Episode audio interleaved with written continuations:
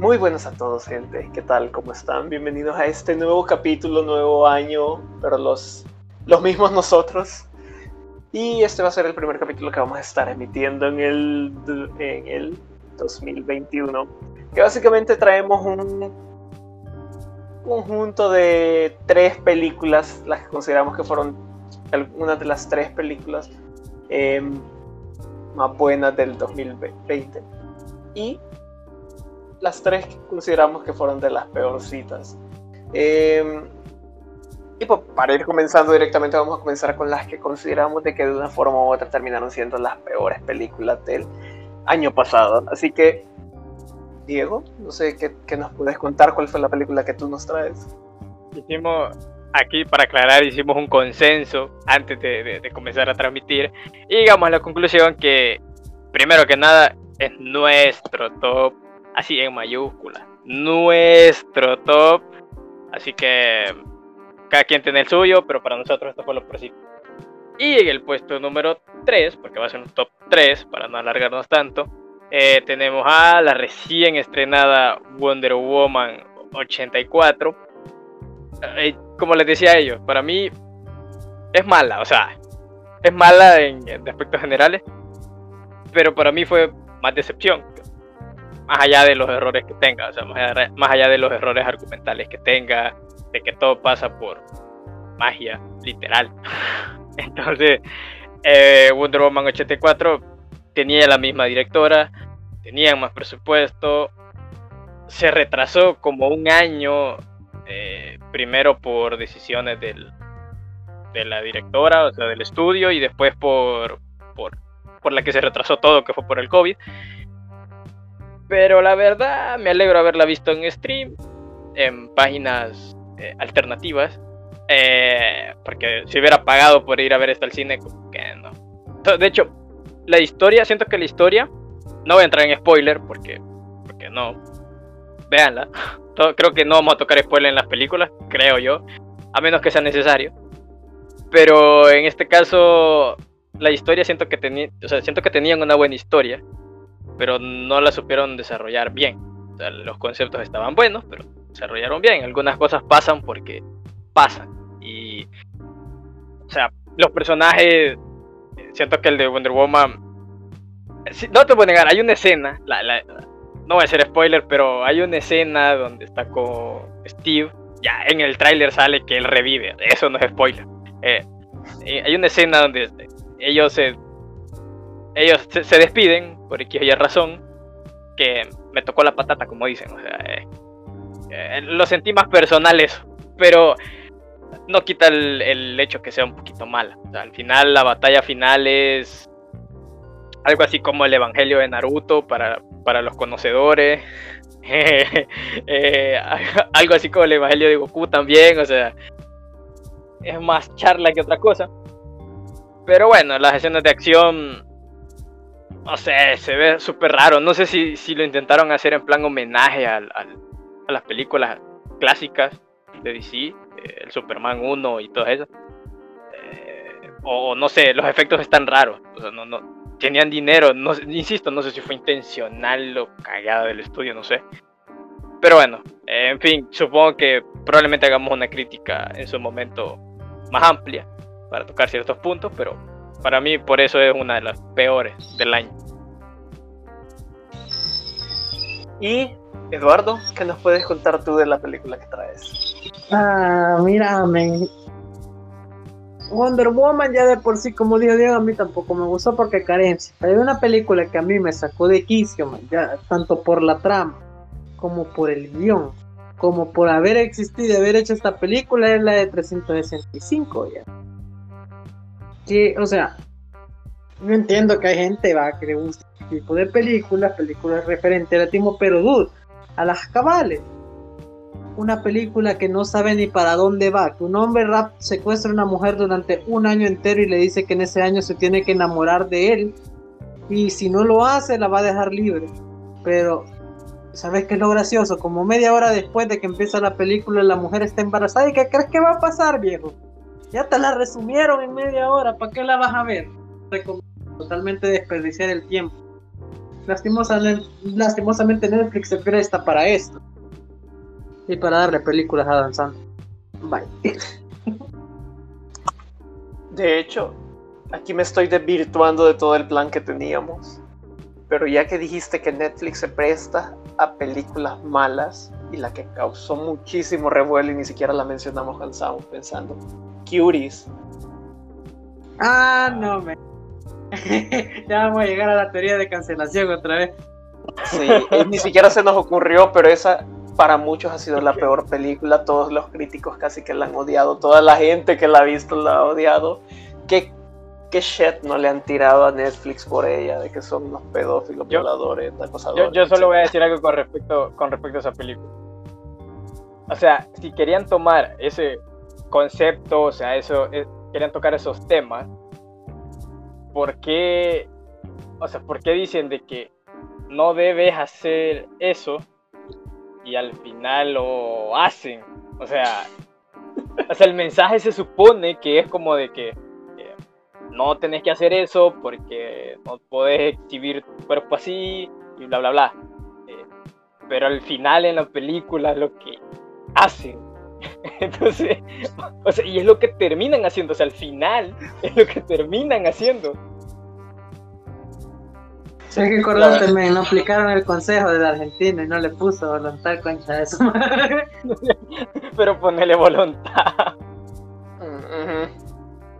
Pero, Pero bueno, bueno, era, era un extra, era una extra. Sí, es una extra, no se nos ocurrió antes. Pero la que traíamos, la tercera, Mulan, creo que no es sorpresa de que, bueno, ya, ya tocamos en su, en su respectivo tema Mulan. Ay, no sé qué intentaron hacer. Unos dicen de que intenta- la cambiaron y le cambiaron muchos detalles para hacerla más cercana al folclore oriental. Pero ni siquiera a la gente eh, oriental les gustó. Eh, Ah, Ahora te voy Quitaron- a preguntar algo, men. ¿Desde cuándo los chinos tienen chinobis? Que usan chakra para correr en las paredes. O sea, lo- los. ¿Desde cuándo los unos eh, podían correr en las paredes y tenían brujas que se volvían ejércitos Ah, de golondrinas? Las guajolotes, o sea. No sé qué hicieron, es como que agarraron Mulan y le quitaron todo lo que estaba bueno y le agregaron cosas que, que ni siquiera eran buenas. Al final, esas escenas de pelea, güey. O sea, ninjas, todos eran ninjas en esa película, no sé qué pensaron. Literal, agarran una sábana, un pedazo de tela y como que es un tentáculo, hasta agarran a la gente y la lanzan con un pedazo de tela y que el chakra y que en un momento está aquí y en otro momento está arriba en la montaña y que lávala. A mí sí algo que no me gustó y que lo hice ver en, el, en la reseña que le hicimos fue el hecho de que utilizaron al, al Fénix. Cuando es de la Ah, mitología. Y e igual, o sea, si ellos querían utilizar algo así similar a eso, hubieran usado el gallo que ellos tienen, porque ellos tienen uno. Ellos tienen un gallo que supuestamente trae la suerte, va, pero no es la guajolota, que es el Feng Shuan, creo que se llama. Pero bueno, carencia. Aunque sea el gatito que le hace así. Pero, pero bueno. Mulan, Mulan, desde, desde- desde el momento en el que no te desarrollan en ningún personaje. Lo, lo peor, no, lo peor que pudieron hacer es traerte un grillo en forma de persona, bien. Ujú. Ay, no. Es que, insisto, desde el momento en que no te desarrollan en ningún personaje y la historia es más hueca que, no sé, cualquier cosa, la, la historia es demasiado hueca. Demasiado. También el hecho de que Mulan usa hacks y ya te- y sabe todo desde el inicio. Sí, ay, hacker tremenda. La primera escena te lo dejan claro. O sea, la primera Eh, escena. Es, eso es como cuando jugas un videojuego y sos nivel 99 y te regresas al primer mapa, donde ya ya shoteas a todo. Así que esas serían las que, al menos en opinión personal, son las tres peores películas de el año pasado. Ahora vamos tocando ya un punto, un lado más positivo. ¿Cuál consideramos? Claro, opinión propia, como ya había dicho. Ernesto Medina eh, es nuestro top. Puede que ustedes tengan opiniones distintas, pero personalmente estas fueron las que nos gustaron. Eduardo, ¿qué nos puedes contar? ¿Cuál es la que traes? De las que más me gustó. Oye, Pues mira, espérame, espérame. Diego, prosigue si quieres. Ah, bueno, quiero ver. Yo pensaba, le vamos a adelantar cuál, cuál es la mejor. Creo que para todos nosotros, la, definitivamente la mejor ha sido Soul.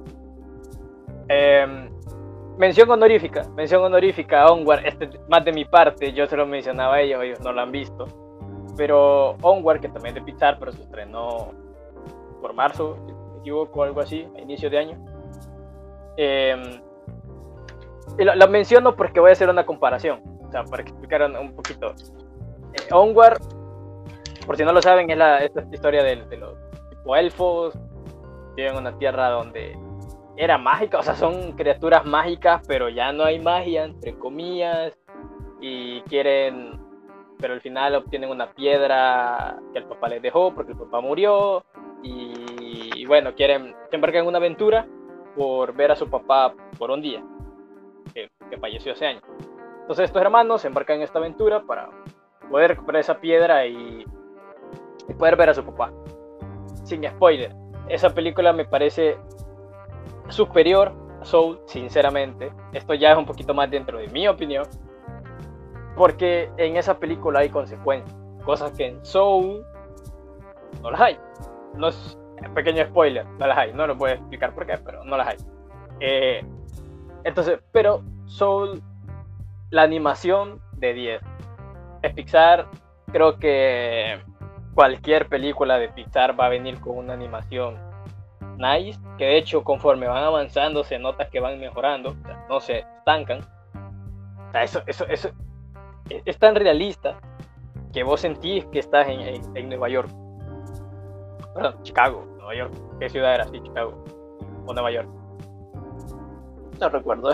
Pero sentís que estás en la ciudad, o sea, sentís que estás en la ciudad por, por el ambiente, o sea, el montón de personas, eh, el, el, tumulto de personas que se ve ahí, la, las texturas, las texturas eso de 10. O sea, en ese sentido, siento que la película cumple.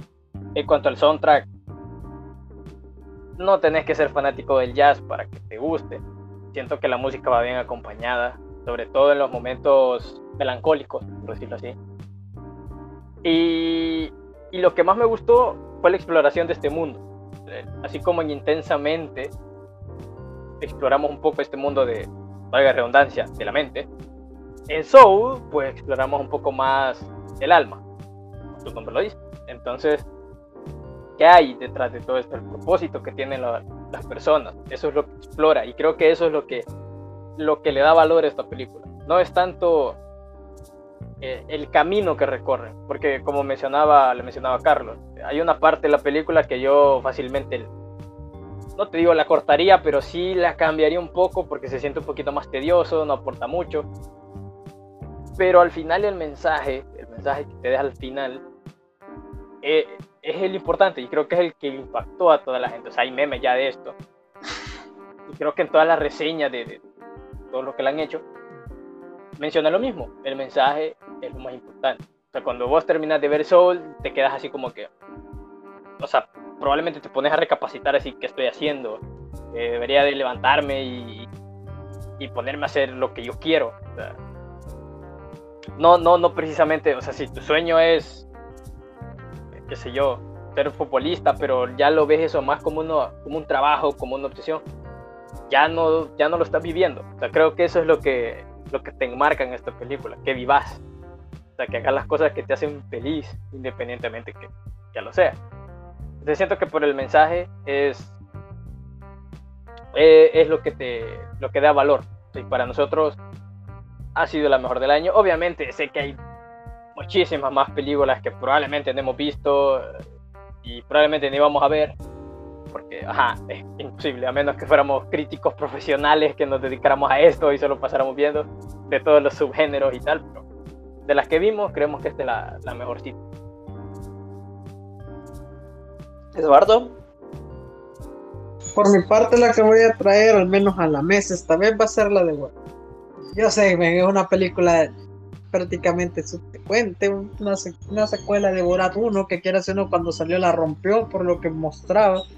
Y en esta ocasión Sasha Baron Cohen no nos, no nos prácticamente se la volvió a sacar como en la primera. O sea, el hombre viene y en periodo de cuarentena se, se pone a tratar este tema. Empieza a hacer un gran montón de, por así decirlo, sketch, entre comillas, porque van de acuerdo a las personas diciendo que es un documental falso, que no lo van a utilizar, que esto y esto y aquello. Es un casajo que llega a Estados Unidos supuestamente para ganarse el favor de los Estados Unidos porque en la primera película lo pierde. Y es una odisea para tratar de llegar a Donald Trump, o como lo llama, Donald Trump. Y se da un montón de secuencias en toda la película que te, quieras o no, en algunos momentos te, te morís de la, de la risa, en otras te sentís muy extrañado y en otras querés como que dejarla de ver. Porque sí, hay una cuenta de escenas que te dejan como verga que estoy viendo, pero no te voy a mentir, la película lo vale el mensaje que te tira también es como que, ah, así, ah, pero es que en serio, la película es buena. Eh, para cualquier persona que se quiera echar las risas, pues se la recomiendo bastante. Y pues para ir terminando, creo que ese es el punto fuerte. Sí. Eh, para ir terminando ya este capítulo, eh, vamos a tocar la última que escogimos en consenso la crítica no le dio como que los puntos más positivos, pero personalmente pues nos gustó. Eh, the Devil All the Time, El Diablo a todas horas, es la cual fue estrenada por Netflix. Eh, todos los actores, la verdad es que uno de los puntos fuertes es las actuaciones que se traen. Eh, Pattinson, Bill, Bill Skarsgård, Tom Holland, entonces no tenés como que, no tenés malos actores, ¿verdad? Eh, tener bien conocidos y todos, la verdad es que lo hacen súper bien. La historia pues es bastante interesante, muy, muy buena diría yo. Quizás el mayor problema es que pues es una película un poquito larga y la trama, el ritmo más bien, el ritmo a veces deja un poquito que desear, puede ser un poco lenta, pero en general considero de que es muy buena. Eh, así que básicamente con eso estaríamos trayendo las películas que, en opinión personal de nosotros tres, el consenso, la mesa redonda, eh, llegamos a decir de que son las peores y mejores de el 2020. Claro, como ya dijimos, hay películas que no vimos, películas que o que omitimos o que se nos olvidaron a la hora de hacer esto, pero esas son algunas de las más relevantes. Solo para aclarar, este, el, 2021, siento que va a estar más complicado. O sea, porque están las películas que se que tienen que estaban predeterminadas para estrenarse este año, pero también vamos a tener todas esas que se retrasaron por el tema del COVID y que algunas al final ya estamos seguros que se van a estrenar vía streaming, independientemente de HBO Max, Apple TV, Amazon, Netflix, Disney Plus, sea y hay otras que se supone que van a ir a cine, que si el coronavirus no nos vuelve a joder, eh, se van a estrenar. Entonces siento que este año 2020 fue un poquito más de escasez. La mayoría de películas fueron directamente a, a streaming. Y usualmente las películas que van a streaming no son tan buenas. O sea, a ver, seamos sinceros, de Netflix saca 300 películas en el año y 5 son buenas. Entonces, para hacer Amazon sí, pero Amazon tiene tiende a irse un poquito más por películas no, como más indies, o sea, más extranjeras, por decirlo así. con tonos más no tan comunes. A eso me refiero. Entonces, y las otras plataformas de streaming son nuevas, o sea, que, que de hecho surgieron más por lo de la pandemia. Entonces siento que este año que viene va a estar más competitivo va a haber más producto y siento que nos va a dar para hablar más aquí en el canal, la verdad. Va, va a haber más competencia, pero los que ganan al final somos nosotros. Porque todo va a ir a streaming, se supone. Así que simbolismo con, esa, con esas páginas alternativas. Que no apoyamos su uso. No, no apoyamos su uso, solamente eh, la necesidad, como dice. Así es. Eh, no juzgamos, ¿verdad?